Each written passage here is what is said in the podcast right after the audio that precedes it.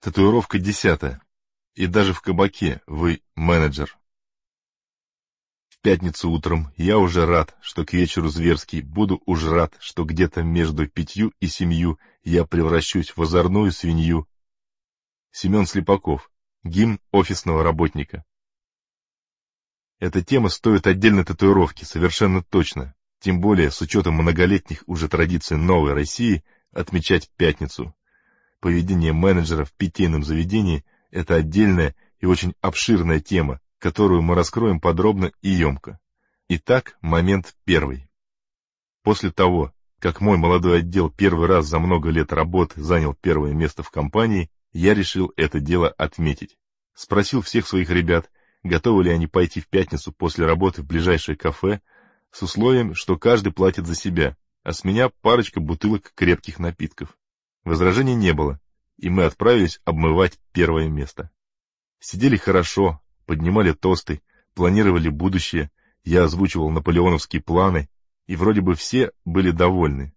Нам бесконечно подносили алкоголь и закуски, я сбился со счета, сколько мы всего заказали. Но спустя час один мой сотрудник вежливо попрощался, сказал, что спешит домой, и как-то робко сунул под свою тарелку пару купюр. Потом еще один, а спустя минут сорок еще, а спустя час еще один.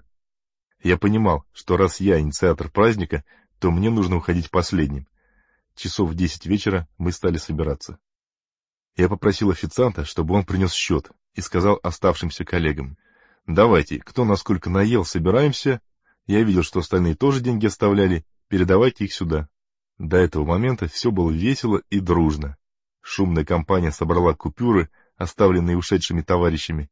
Мой взгляд остановился на той злополучной тарелке, обладатель которой ушел первым. Я видел, как оттуда извлекли 150 рублей. Все сбросились, и получилось около трех с половиной тысяч рублей. Счет принесли на двенадцать с половиной тысяч. Зарплаты тогда в Москве были не такими большими, и каждая тысяча имела значение. Поэтому я сидел с квадратными глазами и смотрел на этот счет минуты две, не поднимая головы. Мне казалось, что я слышу, как бьется мое сердце. И вот тут началось самое неприятное. Люди поняли, что что-то не то. Забрали счет. Каждый начал судорожно вспоминать, что ел, насколько наел, доставать мобильные телефоны, открывать там калькуляторы, пересчитывать, говорить «Ой», доставать еще деньги, доплачивать, потом считать, сколько наел сосед, и почему он оставил 300 рублей, если у него одна котлета стоит 290. Это, в общем, неприятно, скажу я вам. Праздник был омрачен. В итоге пять тысяч собрали все бойцы, и семь с половиной отдал я. Деньги у меня оставались только на метро и на трамвай. И вместе с последней купюрой, которую я отсчитал, у меня, похоже, родилась на красных ушах татуировка. И даже в кабаке ты менеджер. Менеджер должен организовывать работу и досуг своих сотрудников, если он рядом. Это прописная истина. Совместную оплату счета в кабаке руководитель тоже должен организовывать. К тому же для этого есть веские причины. Когда каждый платит сам за себя, это нормально. Пусть сотрудники привыкают к тому, что раз уж договорились о совместных действиях, то надо соответствовать. Более того, оплата дисциплинирует людей и заставляет более аккуратно относиться к выбору блюд в следующий раз. Каждому человеку всегда кажется, что он поел на меньшую сумму, чем сам себе представляет, проверено опытным путем. Что же касается общих блюд, как, например, всякие разносолы, мясные тарелки, шампанское для женщин и торт со стриптизершей внутри, то участвуют в этом весьма неохотно. Вот заодно и проверьте свою команду. Это не зазорно и не стыдно. Думаю, что есть менеджеры, которые считают меня мелочным скупердяем. Я же уверен, что когда оговариваешь с подчиненными правила на берегу, это гораздо лучше, чем потом оставлять в кабаке свои часы под залог с правом выкупа на следующий день. Реальная история моего знакомого. В дальнейшем я поступал всегда следующим образом. Первый заказ и сразу счет. Все оплатили, дальше каждый сидит, кушает, пьет, отдыхает. Хочешь заказать еще порцию крабов, начиненных трюфелями? Фуагра, ящик шампанского? Пожалуйста, заказывай. Сразу же бросай деньги в общак. Такие правила.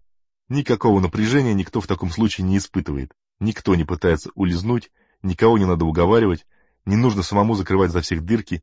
И главное, в таком случае человек смотрит свой кошелек до того, как что-то заказать, так как деньги нужно будет положить на стол сразу, а не в конце вечера. Если уж вы собирать деньги со своих людей не хотите, по любым причинам, значит, не стройте иллюзий, что когда-нибудь что-то изменится. Платите всегда сами. Момент второй. Знаете, есть разные люди. Кто-то умеет себя держать в руках, кто-то нет. Кому-то может стать физически плохо после второй рюмки, а кто-то может сидеть до утра. В любом случае, пока вы их руководитель, вы должны вести себя как менеджер. Никаких разговоров типа «это до шести я ваш начальник, и теперь я собутыльник и друг» быть не может. Вы командир, и репутацию, которую вы завоевывали годами, можно испортить за один вечер. Пока вокруг ваши сотрудники, вы работаете.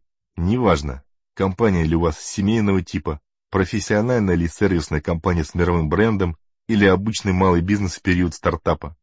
Вы командир, и на вас всегда смотрят, как на командира. Если вы будете жрать, как свинья, заливать водку за воротник и нырять носом в салат, у вас будут падать показатели. Точка. Прошу прощения за грубость.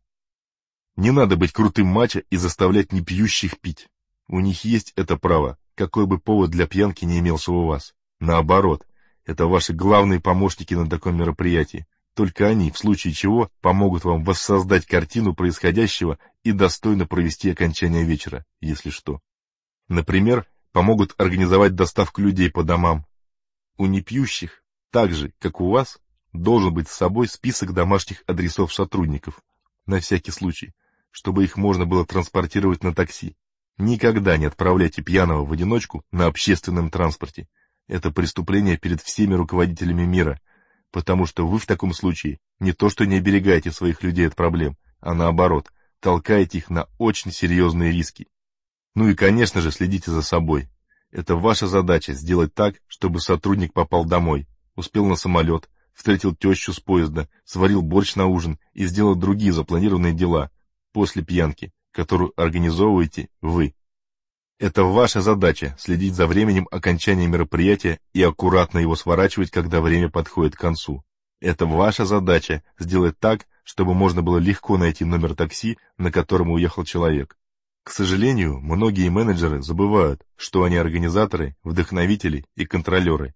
У них срывает крышу, они громче всех поют в караоке, больше всех пьют, танцуют до упада, выше всех прыгают и даже ломают себе ноги во время пьянок. Это неправильно. Командир так себя вести не должен, а вы — командир. Момент третий. Мне кажется, у нас в стране существует два типа начальников. Те, которых уважают родственники сотрудников, и те, которых ненавидят. Если хотите попасть во вторую категорию, то обязательно устраивайте пьянки в день зарплаты. После того, как у одного нашего сотрудника, который был на веселе, вытащили в метро кошелек с хорошей премией, запрет выпивать в день зарплаты наложен топ-менеджментом компании вплоть до личного контроля близлежащих кабаков. В любом случае, вы должны понимать, что каждый день ваш сотрудник, вернувшись домой, будет обсуждать со своими близкими вас и свою работу, и он будет получать либо поддержку со стороны родственников, либо бесконечное недовольство и уровень удовлетворенности родственников рабочим местом вашего сотрудника напрямую зависит от состояния этого человека, вернувшегося домой после пьянки. То есть вы будете в глазах либо нормальным руководителем, либо нормальным собутыльником. Именно от этого зависит, сколько времени этот человек еще проработает с вами. Помните еще кое-что. Есть не ваши праздники и не ваши дни. Они общие с родственниками ваших людей. Это те дни, которые наступают вне зависимости от того, хотите вы того или нет, заслужили вы это или нет. Допустим, Новый год, 8 марта или день рождения сотрудника, или даже суббота после пьяной пятницы. Не нужно конкурировать в этой зоне с близкими ваших подчиненных. Сделайте так, чтобы ваши сотрудники всегда хорошо выглядели в такие дни и вели себя достойно. При этом всегда празднуйте те события, которые зависят от лично вашего вклада и вклада ваших ребят. Допустим, первое место в отрасли по итогам года или стопроцентное выполнение плана за квартал. Это ваши дни.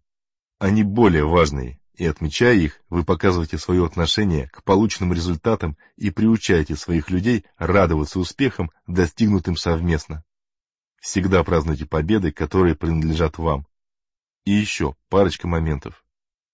Если заботитесь о своей репутации, то постарайтесь не пить пиво из бутылок на улице, в городе, в окружении своих сотрудников. Это не улучшает имидж менеджера. На природе за городом другое дело.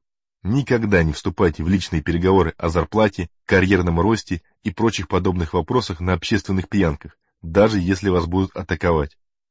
У русских людей после 50 граммов включается откровенность и отвага одновременно. Скажите, что запомнили этот вопрос и готовы вернуться к нему завтра. 80% сотрудников на следующий день не приходят. Не играйте в кабаках в мафию. Многие менеджеры взяли моду делать какие-то управленческие решения и выводы о людях на основании этой поверхностной модной игры. Игра в мафию ничего о человеке не говорит. Это не настоящая жизнь, друзья мои.